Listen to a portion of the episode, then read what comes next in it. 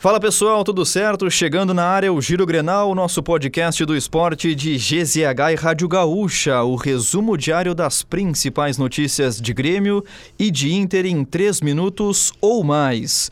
Hoje é sexta-feira, dia 22 de dezembro de 2023. Eu sou o Lucas Arruda e estou muito bem acompanhado da minha amiga Esther Fishborn. Tudo bem, Esther? Tudo bom? Hoje sextou? Sextou especial, sextou né? Sextou especial, né? Quase o último sextou do ano. Quase. Vamos começar então com o tricolor, porque o Grêmio confirmou duas contratações nesta sexta-feira. E os dois jogadores vêm do Santos. O primeiro era o mais esperado e cujo anúncio já estava mais encaminhado.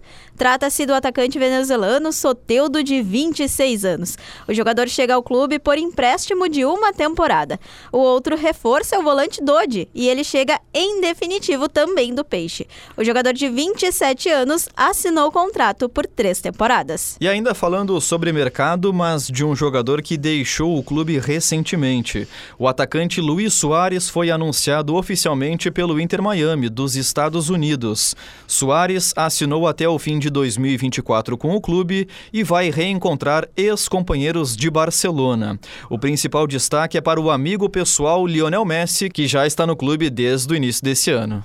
E o Inter fez uma consulta oficial pelo atacante colombiano Rafael Borré, que atualmente está no Werder Bremen, da Alemanha. O jogador de 28 anos pertence ao Eintracht Frankfurt e está emprestado. A reportagem de GZH confirmou o interesse do Colorado no jogador. No entanto, a direção reconhece a complexidade da negociação.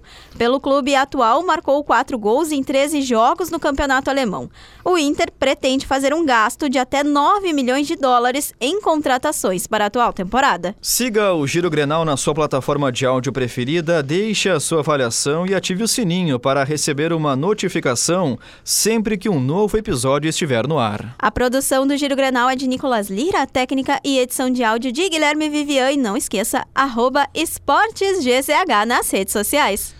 Ô Esther, Vamos lá, sendo muito sincero, tinha alguma chance do Fluminense vencer o City? Eu confesso que eu tinha, assim, 1% de, é mesmo? de esperança, claro. Hum, interessante, porque é o seguinte, ó, um atropelo do Manchester City sobre o Fluminense nesta sexta no Mundial de Clubes.